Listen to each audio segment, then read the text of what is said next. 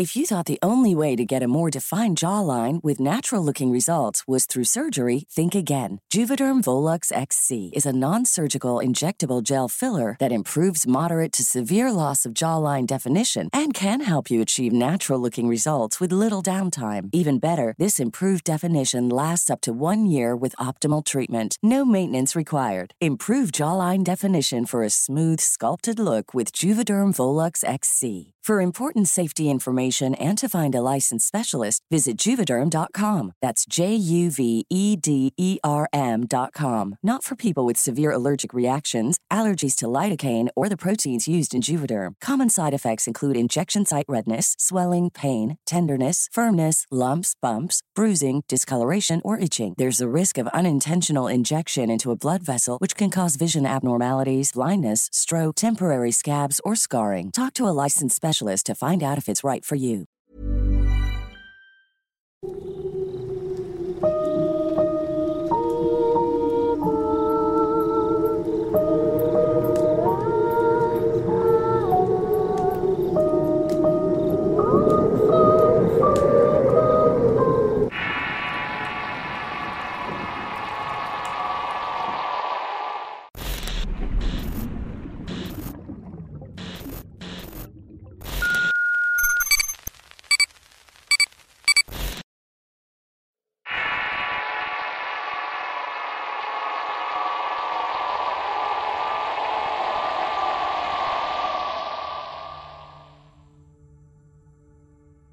He tenido algunas experiencias extrañas y les voy a relatar algunas mías y otras que le ocurrieron a mi hermano. Lo primero sucedió cuando tenía alrededor de unos cinco años y mi hermano unos dos y medio. En ese tiempo mi madre y mi padre vivían juntos y los dos trabajaban y por esa misma razón optaron por que nos cuidara una vecina. Aunque todo el mundo mencionaba y aseguraba que practicaba brujería, ya que salía poco y se relacionaba también poco con los vecinos. Ella tenía un hijo de 26 años y una nieta que para ese entonces tenía 11. Su casa, no les voy a mentir, era bastante tétrica. Tenía bastantes antigüedades y muebles viejos. Esto a pesar de que era una propiedad amplia y de un gran poder adquisitivo. El hijo nunca se la pasaba en casa y eran contadas las veces que mi hermano y yo lo pudimos llegar a ver. Una vez estábamos en un cuarto mi hermano, la nieta de la señora y yo. Era un cuarto enorme con unos ventanales bastante grandes a sus respectivas persianas. Después de un tiempo de ver la televisión, la niña sacó una especie de tablero con letras y números diciendo que era un juego de mesa. Así que sin mayor problema nos pusimos a jugar con ella. Durante un buen rato reímos y jugamos hasta que de un momento a otro las persianas se abrieron sin más. Las cortinas de los grandes ventanales se levantaron como si un viento las soplara hacia arriba y a los lados. A través de ese ventanal pudimos ver a una especie de criatura con las piernas al revés. Eran tres en total y tenían el cuerpo de un humano normal solamente que de un color verdoso. La cara era escamosa y contaban con tres cuernos, así como unos dientes filosos sobresalientes de la boca. Solo me señaló y se fue en una nube como un humo blanco. Obviamente, como niños gritamos despavoridos hasta que llegó la vecina que nos cuidaba y al ver que la nieta estaba en shock preguntó qué era lo que había pasado. A lo que ella contó lo que había ocurrido. Rápidamente salió a ver atrás del ventanal. Allá había un espacio muy reducido de un metro y medio de ancho hasta un muro de tres metros de altura. Pero por más que buscó no encontró absolutamente nada. Llegó y le dijo a la nieta, seguramente fue una broma de tu tío pero lo hizo en una voz bastante temblorosa. Tiempo después, cuando cumplí 15 años, volví a ver a la nieta de la señora. La saludé de manera cortés y luego nos encontramos en Facebook y empezamos a platicar. Cuando ya teníamos confianza le pregunté si recordaba aquel incidente y pasaron unos cinco minutos y ella me dijo, Kenneth, eso que vimos fue real. Yo lo vi y lo volví a ver cuando era una joven de 15 años. Solo hasta después de que murió mi abuela no lo he vuelto a ver. Otra cosa que me sucedió fue con un amigo. De hecho, los dos vivimos un par de situaciones algo difíciles de comprender. Era un día común y normal de noviembre por allá del año 2013. Éramos los típicos adolescentes que disfrutábamos jugar videojuegos. Yo vivía en una especie de finca y mi amigo vivía aproximadamente unos 350 metros atrás de mi casa. En ese momento era mi hogar y mi cuarto era bastante pequeño. Decidimos sacar el televisor a una especie de rancho al aire libre que contaba con electricidad, y el cual se encontraba a unos 25 metros de la casa. Para esto tengo que mencionar que siempre me fascinaron los planetas y todo lo relacionado con el espacio exterior.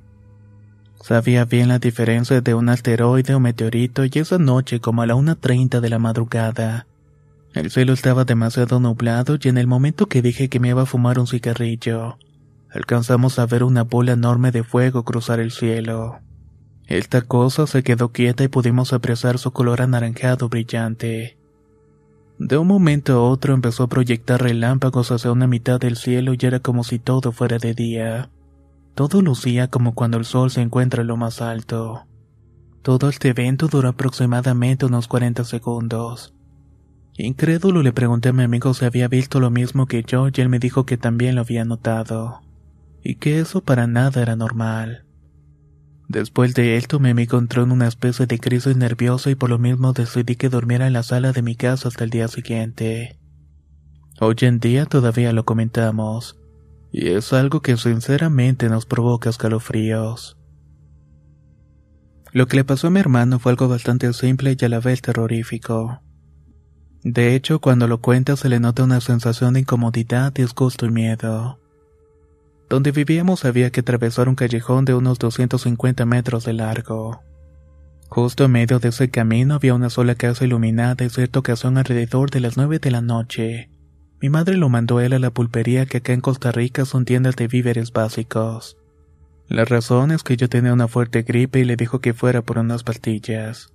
Mi hermano llorando suplicó que no quería ir porque asustaban pero mi madre le dijo que estuviera tranquilo, que se llevara un foco y que nada le pasaría. Mi hermano se fue con la linterna y al cabo de 15 minutos llegó muy agitado, temblando y pálido. Mi madre le preguntó qué era lo que había pasado, pero no le contó nada. Al cabo de unos minutos, ya más tranquilo, contó que en la parte más oscura del camino vio dos puntos de color rojo cerca del suelo. Que encendió la luz aunque se la apagaron de inmediato y alcanzó a ver cómo esos puntos rojos empezaron a mover. Pensó que era algún reflejo, pero cuando pasó a la par de ellos sintió un frío que le estremeció todo el cuerpo. Empezó a correr y cuando miró hacia atrás ese par de destellos rojos se transformaron en una especie de muñeco de palo. Este empezó a seguirlo primero de manera muy lenta y luego casi a la misma velocidad a la que él iba. Lo más escalofriante fue que a cada paso que daba era como escuchar dos ramas golpeándose secamente. Nunca lo perdió de vista y lo siguió hasta que llegó a un cafetal donde había alumbrado público. Si este no se hubiera encontrado allí, sinceramente no sabíamos qué hubiera ocurrido.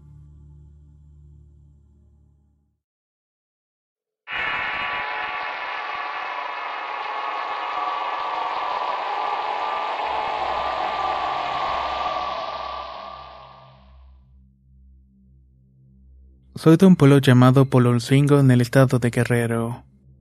Me gustaría compartir una historia de brujería que le pasó a mi familia cuando yo tendría unos 11 años aproximadamente. Algunas cosas las recuerdo perfectamente y otras me las contó mi abuela, la cual en realidad es como mi madre pues fui criado por mis abuelos. Todo comienza cuando así de la nada mi abuela empezó a experimentar cosas raras. Amanecía con moretones y rasguños y tenía sueños muy perturbadores. Luego de todo esto comenzó a enfermar y lo que comía le causaba asco y se sentía bastante débil. Obviamente lo primero que se hizo fue llevarlo al médico. Le hicieron una serie de estudios y el tiempo pasaba y nada. Los doctores simplemente no encontraron la razón para relacionarlo con alguna enfermedad conocida. La familia entró en desesperación e incertidumbre por no saber ni explicar lo que estaba pasando hasta que mi abuelo dijo que la llevaría a un centro espiritista que le habían recomendado en la ciudad de Tasco. La llevó y cuando llegó el lugar estaba lleno, por lo cual tuvieron que esperar un buen rato. Cuando al fin llegó el turno les hicieron pasar y le dijeron que les echarían las cartas, y que en el proceso ya tendría que hacer las preguntas que quisiera saber. Comenzaron y mi abuela preguntó y le dieron las respuestas.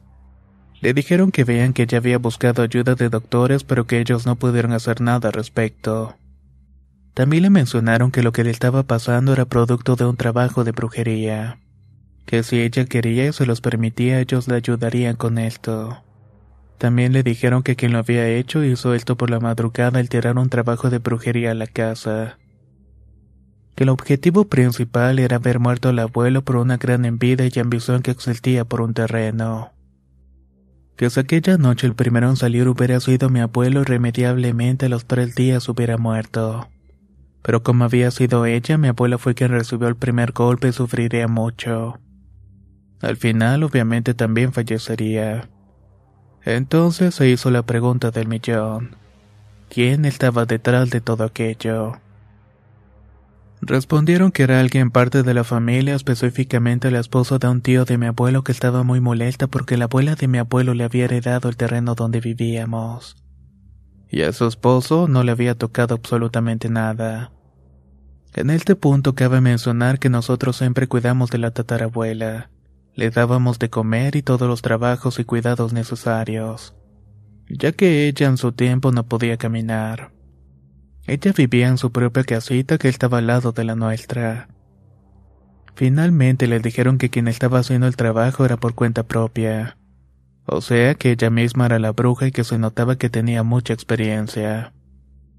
Terminaron su sesión por ese día, le dijeron que tendrían que volver para comenzar con el trabajo de limpia, ya se lo hicieron. Aquí es donde yo empecé a notar lo que estaba ocurriendo como cosas raras e inexplicables. Por esas fechas muchas de las noches llegaban varios tecolotes a estar cante y cante por mucho tiempo. Lo hacían cerca de la casa y en algunas ocasiones se llegó a escuchar como un gran animal estaba aleteando. Luego este se sentaba justamente en el techo de palma de la casa. Por esta razón se lograba escuchar bastante claro y notorio. Yo realmente no entendía lo que estaba pasando solo que esto era bastante perturbador. Incluso varios de los vecinos llegaron a percibir esta clase de fenómenos. Pasa que algunas veces nos contaron que veían que en la madrugada llegaba volando un guajolote por esa zona cerca de la casa. No obstante, mi abuelo siempre ha tenido armas, pero cuando salía para tratar de ahuyentar estas cosas por alguna razón nunca las encontraba. Pasó el tiempo y mis abuelos fueron a sus citas que tenían en el centro espiritista. Fue un proceso difícil porque no es algo que se va así como así. Para allá les hicieron una especie de amuletos especiales para su caso. Estos los pusieron en varios puntos específicos de la casa. También les encargaron tirar granos de mostaza por las orillas del terreno y varias instrucciones más. Así, poco a poco todo fue mejorando y afortunadamente lograron curarla. Todo volvió a la normalidad, se podría decir. Cuando fueron a la última sesión, le dijeron que si ella quería podrían regresar a los trabajos con aquella bruja. Que en simple cuestión de días la bruja fallecería. Pero mi abuela dijo que no y que en este mundo todo se paga y que de alguna manera su karma le llegaría y lo pagaría. Finalmente le dijeron que ya no se preocupara por aquella bruja, que ya no podía causar ningún daño a la familia. Pero aún así era difícil ver a esta señora bruja y no recordar todo aquello porque en un pueblo tan pequeño, siendo familia entre comillas, era imposible no mirarla. Pero en fin, siguió la vida y unos años después esa señora bruja murió en formas bastante extrañas. Se comenta que había sido porque había perdido una pelea con otra bruja. Pero la pesadez del ambiente no paró con su partida. No sé si tenga que ver, pero ciertamente mucha gente lo relaciona.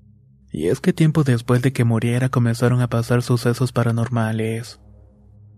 Mucha gente decía que por el callejón por donde vivía se ven sombras o se escuchan voces por las noches, pero que cuando volteaban a ver no encontraban a nadie. Muchas gracias por escuchar esta experiencia.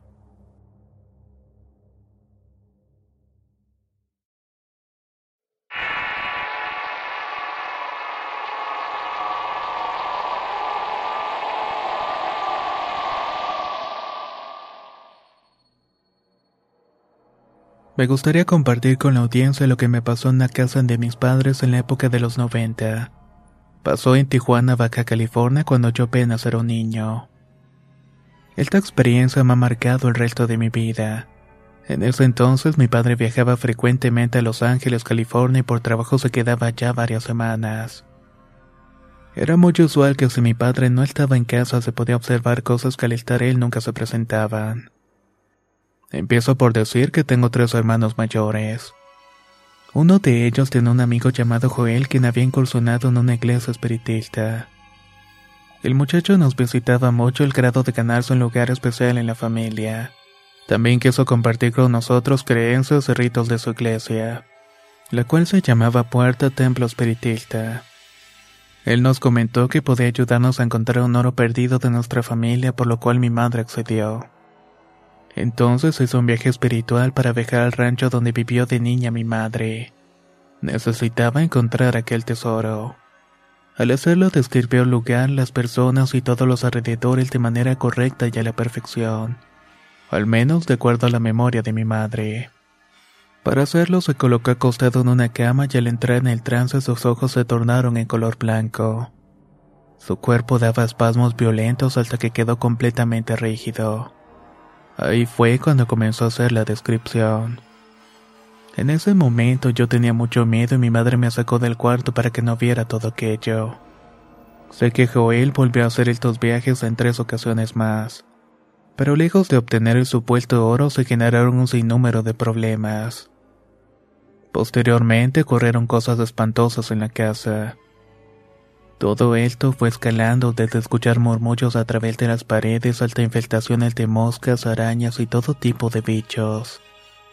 Las últimas dos veces que él estuvo se levantó la cama con mi madre y mis dos hermanos acostados en ella. Días después lo que más nos aterrorizó fue escuchar como si más de diez personas marcharan en la cocina hacia las habitaciones. Lo hacían de manera uniforme mientras que mi hermano que me sigue y yo llorábamos del miedo. Mi madre con mucho valor hizo una oración que reprendía en el nombre de Jesucristo a sus espíritus inmundos. Los escuché llegar al pie de mi cama y cuando mi madre los reprendía y terminó la oración diciendo amén. Ellos así como llegaron se escucharon como si voltearan y se fueran. Esa misma noche fue imposible dormir en la casa. Tuvimos que rentar un cuarto de hotel y pasaron los días y mi madre estaba desesperada. Tuvo que pedir ayuda a diferentes iglesias para poder limpiar la casa. Llegaban sacerdotes, curas, testigos y no pudieron hacer nada al respecto con sus oraciones. Cuando estaban tratando de ayudarnos escuchaban lamentos, voces y volaban platos, etc. Después de muchos intentos fallidos, llegó un obispo de la iglesia mormona acompañado de otros hombres que eran sus consejeros. Cuando ellos entraron en la casa se percataron de que algo estaba bastante mal. Estos hombres extendieron su mano derecha delegaron la autoridad de Dios exigieron que estos entes se fueran de esa casa. Al momento de hacer esto la casa tembló y se escucharon de nuevo todo tipo de bramidos, chillidos y gritos. Todos los trastes y muebles de la cocina se vaciaron por sí solos. Y para finalizar se escuchó como el rugido de un gran felino y luego un largo silencio. Desde entonces hasta el día de hoy doy gracias a Dios y a estas personas porque nunca han vuelto sus espíritus inmundos. Por mi parte estoy agradecido de haber vivido esta experiencia tan fuerte aun siendo pequeño, ya que gracias a esto soy consciente de las cosas buenas y malas que existen en el mundo. Así que si están pasando por algo parecido, sepan que hay una solución y la encuentran en Dios.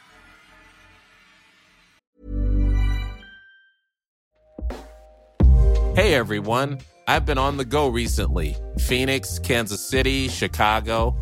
If you're like me and have a home but aren't always at home, you have an Airbnb. Hosting your home or a spare room is a very practical side hustle. If you live in a big game town, you can Airbnb your place for fans to stay in. Your home might be worth more than you think. Find out how much at airbnb.com/slash boast. If you thought the only way to get a more defined jawline with natural looking results was through surgery, think again. Juvederm Volux XC is a non surgical injectable gel filler that improves moderate to severe loss of jawline definition and can help you achieve natural looking results with little downtime. Even better, this improved definition lasts up to one year with optimal treatment. No maintenance required. Improve jawline definition for a smooth, sculpted look with Juvederm Volux XC. For important safety information and to find a licensed specialist, visit juvederm.com. That's J U V E D E R M.com. Not for people with severe allergic reactions, allergies to lidocaine, or the proteins used in Juvederm. Common side effects include injection site redness, swelling, pain, tenderness, firmness, lumps, bumps, bruising, discoloration, or itching. There's a risk of unintentional injection into a blood vessel, which can cause vision abnormalities, blindness, stroke, temporary scabs, or scarring. Talk to a licensed specialist to find out if it's right for you.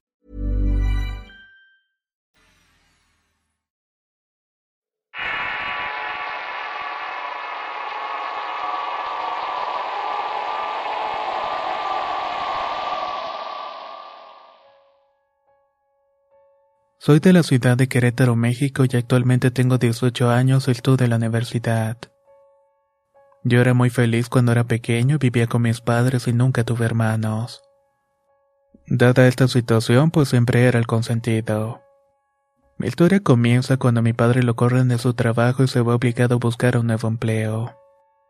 Para ese entonces tenía nueve años y las cosas parecían no mejorar puesto que mi padre no encontraba trabajo. Y el sueldo de mi madre tampoco nos alcanzaba para mucho. En cierta ocasión le ofrecieron un empleo en el pueblo donde somos originarios.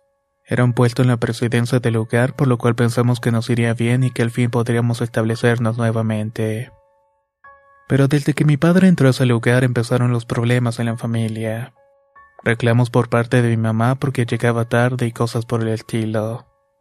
Yo para entonces no entendía muy bien ese tipo de cosas, pero sabía que algo no andaba bien.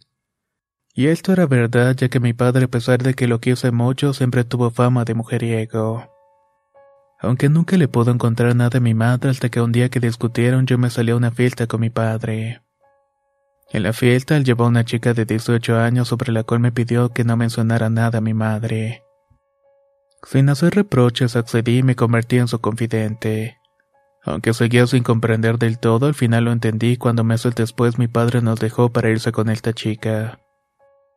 En ese lapso de tiempo empezaron a pasar cosas raras. Las noches se escuchaban pasos en la cocina o siempre nos movían cosas del lugar. Pero lo peor fue la salud de mi madre que empezó a verse afectada. No había motivo aparente para esto. Al año mi padre cambió de carácter y se volvió malo, ya no tenía tiempo para verme. Incluso intentó quitarme la manutención. Las cosas incomprensibles aumentaron pues no solamente se escuchaban ruidos, sino que constantemente mi madre tenía pesadillas. Miraba a un hombre que quería hacernos daño y parecía que alguien nos quería ver en desgracia y así justamente era. Harta de todo esto, mi madre buscó ayuda con un sacerdote. Este le dijo que seguramente habían hecho brujería en nuestra casa por lo que él mismo ofreció bendecirla. Pasaron dos meses y las cosas eran normales hasta que una noche mi padre apareció en la puerta ebrio, enojado y con ganas de golpear a alguien. Desesperado salí a ver qué ocurría, pero al abrir la puerta no había nadie. Solo pude notar un pájaro negro muy grande que se asomaba entre las sombras. Esta cosa se estaba burlando de una forma humana muy espantosa. Mi madre, desesperada por los gatos y pensando que no había solución, consultó con una vidente que al vernos lloró del miedo. Nos dijo que el amante de mi padre, que ya era su mujer, nos quería no solamente en la miseria, sino también muertos. Quería que mi padre se concentrara en darle todo a ella. También nos explicó que esa mujer y su familia eran brujas y por lo cual habían hecho que mi padre nos abandonara y no siendo suficiente nos echó muerto que nos llevaría tarde o temprano. Hay la explicación del por qué mi madre y yo soñábamos aquel hombre. Ella nos recomendó un brujo muy bueno y este nos ayudó. Muy apenas, pero gracias a él logramos seguir adelante. Nos mudamos de ciudad y parecía que ya acababa el asunto, pero no era de esta manera. Después de cinco años tranquilo volví a tener sueños y sensaciones abominables. Mi bisabuela materna, la cual nunca conocí, me advertía de una tragedia próxima y cuando visitaba a mi padre se sentía un ambiente bastante pesado. La mujer de mi padre me odiaba y nunca me dejaba acercarme a la niña que había tenido, pues decía que yo le podía hacer algo malo. Al poco tiempo mi padre se fue hundiendo en el alcohol hasta que murió en un accidente de autos el primero de noviembre. Algo curioso porque una semana antes yo había soñado al mismo maldito hombre que se burlaba de mí diciendo que se llevaría a mi padre. Después del funeral, como es costumbre, se hace el novenario y en esos días una presencia en repetidas ocasiones nos hizo detener el rosario. Se escuchaban lamentos, ruidos de gruñidos a tal grado que del día del novenario final la olla de tamales estalló. Al mismo tiempo el techo crujía espantosamente y una voz retumbó diciendo, No le sirve rezar porque él ya es mío. Eso me heló la sangre pues era la voz del hombre de mis pesadillas. Mi abuela paterna y yo buscamos ayuda pues lo paranormal no cesaba en la casa. El brujo al cual acudí con mi madre tiempo atrás nos dijo que ese hombre era el diablo. Que la mujer se lo había ofrecido directamente a cambio de los seguros de vida de mi padre. Pero desafortunadamente para ese momento nos dijo que no podía ayudarnos. Buscamos un sacerdote que nos recomendó y este párroco ya está retirado pero es una gran persona. Dijo que no sería fácil salvar el alma de mi padre, pues la forma en que había muerto era pecado. Pidió por su alma por un tiempo y mi familia le hacía misas por su eterno descanso. Por suerte, hubo ciertos efectos positivos. De alguna manera se alejaron esas mujeres de nuestras vidas. También dejaron de ocurrir cosas extrañas en la casa, yo no sé si mi padre pudo tener salvación o no. Hoy ya cinco años de su partida sigo recordando toda esa mala experiencia que me tocó vivir. Y nunca pasa un solo día que recuerde los bellos momentos que vivimos antes de que se atravesara la brujería en nuestras vidas.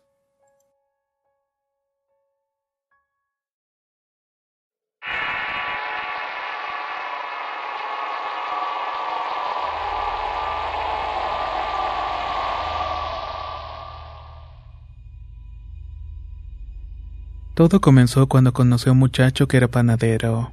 Ciertamente yo moría por hablarle pasaron los años y yo seguía obsesionada con él. Pero cierto día tuve la oportunidad de hablarle. Fui tan feliz cuando él me correspondió. Cuando lo vi frente a mi puerta con la misma mirada fría y esa voz intimidante me di cuenta que sin duda lo quería a mi lado. Pasaron las semanas y nos hicimos novios. Era el chico que podía superar las expectativas de todas las niñas. Estaba muy enamorado de mí, tengo que decirlo. Un día un ex de hace años me habló y por no ser descortés le contesté de buena manera. Yo no quería arruinar mi relación con mi novio, pero el chico seguía insistiendo. Así que lo bloqueé, pero cada vez conseguía la forma de hablarme. Después de unos días se le arruinó mi relación con el novio. Realmente lo odiaba, pero de la nada logró que me fijara de nuevo en él. Realmente yo no lo podía creer. Fue como por arte de magia, sin embargo era más grande mi amor por mi novio actual. No sabía cómo el chico había logrado que yo volviera a tomar interés en este. Una noche tuve pesadillas y yo no podía escapar de un cuarto de color rojo. En el piso había cosas horribles y desperté y no pude concelar el sueño de nueva cuenta. Le conté a mi madre, pero ella solamente me dijo que había sido mal sueño, pero que aquellas pesadillas continuaban y continuaban. Eran más intensas cuando yo ignoraba al muchacho y cuando estaba con mi novio yo sentía que mi cuerpo desfallecía. Al momento que me abrazaba todo terminaba en desesperación claustrofóbica. Para mí todo se estaba tornando pesado hasta que platiqué con una de mis tías sobre esto y me dijo, si supieras lo que alguien te está haciendo, créeme que no lo creerías. Me quedé anonadada y le pregunté por qué y me dijo que tal vez el muchacho que era mi exnovio me estaba haciendo algo contra mí. Que lo más seguro es que se trataba de brujería. Yo no creía en esas cosas y tal vez fue lo que me mantenía intacta de lo que él me estaba haciendo. Pero pensando en el asunto recordé que yo le había regalado unas fotos mías y una prenda también mía, por lo cual empecé a sospechar un poco más. Mi tía y mi madre me dijeron que el amor que yo sentía por mi novio era más fuerte que el trabajo que el otro muchacho estaba haciendo. Una noche estaba en el pasillo con él en mi casa y empezó a escuchar a un bebé llorar. Lo abracé y en un rincón oscuro empecé a ver una gran túnica negra color brillante. De inmediato le dije al oído que lo amaba y que jamás me soltara. Lo repetí una y otra vez y cerré los ojos y cuando se escucharon gritos desgarradores jamás suelté a mi novio. Le repetía que lo amaba y lo amaba hasta que todos los gritos se calmaron. Jamás te soltaré, amor, me dijo el momento exacto en el que cesó el terror. Cuando él se fue a su casa iba camino a mi cuarto cuando sonó el teléfono. Contesté se escucharon respiraciones tensas y justamente cuando iba a colgar escuché una voz baja diciéndome, Tú y él van a morir. Le siguió un llanto y colgaron y no hice caso y me aseguré que mi novio estuviera bien. Lo estaba y nuestra relación continuó normal hasta unos meses cuando de la nada dejó de hablarme. Le rogué, le imploré, me arrodillé ante él, pero no pude hacer nada. Los días pasaron y me quedó claro que lo que murió fue el amor que él tenía por mí. Cuando ya no supe nada de él, volvió el otro muchacho y me preguntó con un aspecto monstruoso y patético. Ahora ya sabes cuánto te amo y que deberías estar conmigo, ¿verdad? Pero únicamente mi odio hacia él creció mucho más. Yo estaba tan desesperada por recuperar a mi amor que me dije, si fue magia oscura lo que nos separó, eso mismo nos puede volver a unir. Tomé mi tiempo para decidirlo hasta que por fin armé de valor y una noche junté todo lo que necesitaba para el amarre. Justo cuando dieron las doce me levanté y fui al baño, prendí la luz y tomé una vela y la encendí. Tenía miedo, pero en serio quería recuperarlo, así que comencé con el ritual. Cuando iba a la mitad escuché a alguien acercarse a la puerta y empezó a gruñir. Tenía miedo, pero continué diciendo lo que tenía que decir y entre más seguía la criatura maligna pareció enojarse y trataba de abrir la puerta. Les juro que yo quería y quiero recuperar a mi novio, así que continué hasta que terminé de hacer el amarre. Y de repente lo que estaba detrás de la puerta desapareció. Me quedé dormida en el baño y al día siguiente desperté solo escuchando lo que había pasado. Salí a ver del otro lado de mi puerta y todo parecía estar bien. Tuve la esperanza de que él volviera, pero cuando pasaron los días indicados del amarre, él ya estaba con alguien más. Lo vi feliz y el otro muchacho igual ya andaba siguiendo a otra chica. En cambio ahora todas las noches tengo que lidiar con gruñidos y odios que tal vez yo misma invoqué. Amanezco con moretones y rasguños. Pero si esto tengo que pagar para que mi amor vuelva conmigo, entonces lo voy a hacer.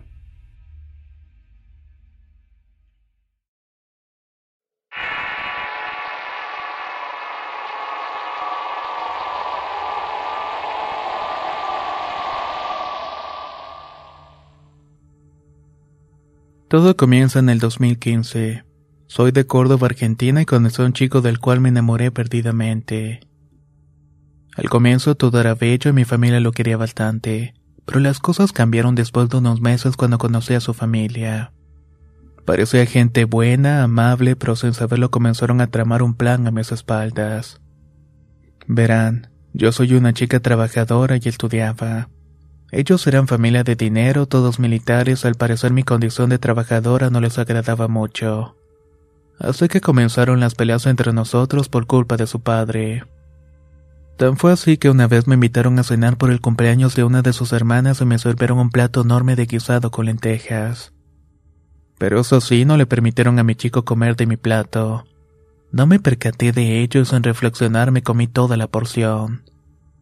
Desde ese momento nuestra relación fue de puras peleas y discusiones todo el tiempo. En ese lapso el padre planificó un viaje a Brasil con todo pagado. Era un viaje para despejarse un mes completo. Los primeros días él actuaba normal, me llamaba, hablaba conmigo, mensajeaba bastante, pero luego de una semana cambió totalmente. Dejó de llamarme comenzó a ignorarme y al poco tiempo me llamó para decirme que ya no me amaba y que ya no quería seguir conmigo. Esa noticia me devastó de sobremanera. Ese mes y medio que pasó de vacaciones fue el peor calvario de mi vida. Me hundí en tristeza, bajé de peso, se me fue completamente el sueño. Me la pasaba todo el día llorando prácticamente. Cuando volvió a la Argentina me pidió que le devolviera todas las cosas porque ya no quería nada conmigo. Entonces lo cité en una plaza y le dije que solamente quería hablar con él. A lo que me respondió que no y que era mejor feliz en mí, que ya no me amaba ni que quería tenerme cerca. Lloré todavía mucho más y me hundí más en la depresión.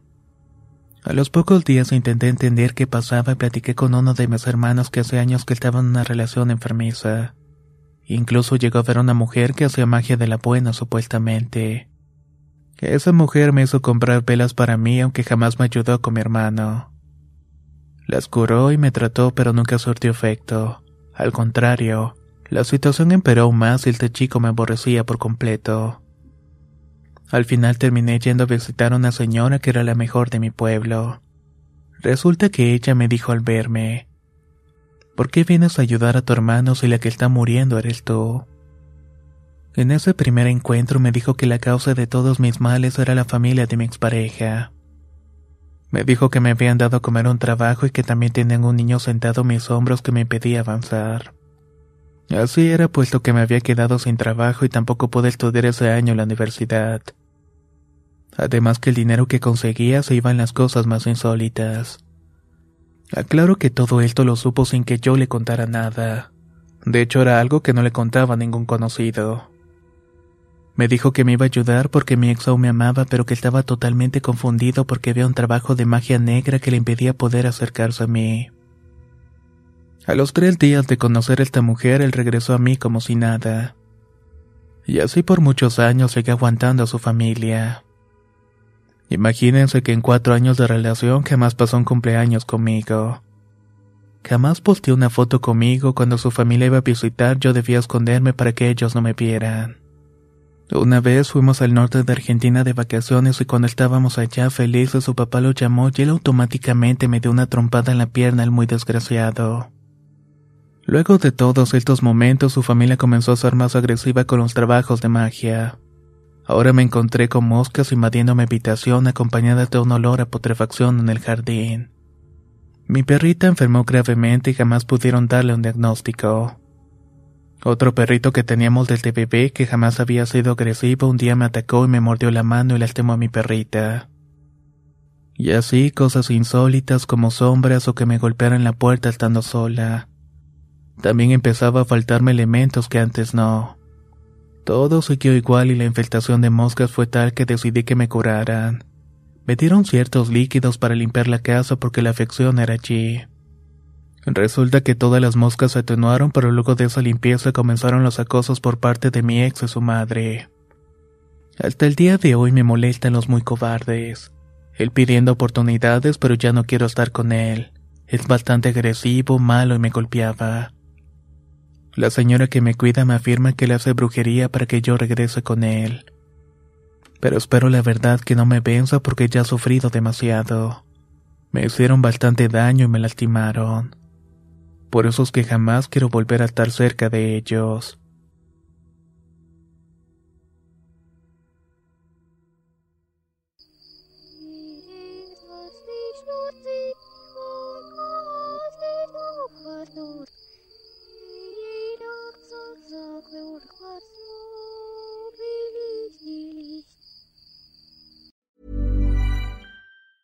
If you thought the only way to get a more defined jawline with natural looking results was through surgery, think again. Juvederm Volux XC is a non surgical injectable gel filler that improves moderate to severe loss of jawline definition and can help you achieve natural looking results with little downtime. Even better, this improved definition lasts up to one year with optimal treatment. No maintenance required. Improve jawline definition for a smooth, sculpted look with Juvederm Volux XC. For important safety information and to find a licensed specialist, visit juvederm.com. That's J U V E D E R M.com. Not for people with severe allergic reactions, allergies to lidocaine, or the proteins used in Juvederm. Common side effects include injection site redness, swelling, pain, tenderness, firmness, lumps, bumps, bruising, discoloration, or itching. There's a risk of unintentional injection into a blood vessel, which can cause vision abnormalities, blindness, stroke, temporary scabs, or scarring. Talk to a licensed specialist to find out if it's right for you. ¿No te encantaría tener 100 dólares extra en tu bolsillo? Haz que un experto bilingüe de TurboTax declare tus impuestos para el 31 de marzo y obtén 100 dólares de vuelta al instante. Porque no importa cuáles hayan sido tus logros del año pasado, TurboTax hace que cuenten. Obtén 100 dólares de vuelta y tus impuestos con 100% de precisión, solo con Intuit TurboTax. Debes declarar para el 31 de marzo. Crédito solo aplicable al costo de la presentación federal con TurboTax Full Service. Oferta sujeta a cambios o cancelación en cualquier momento.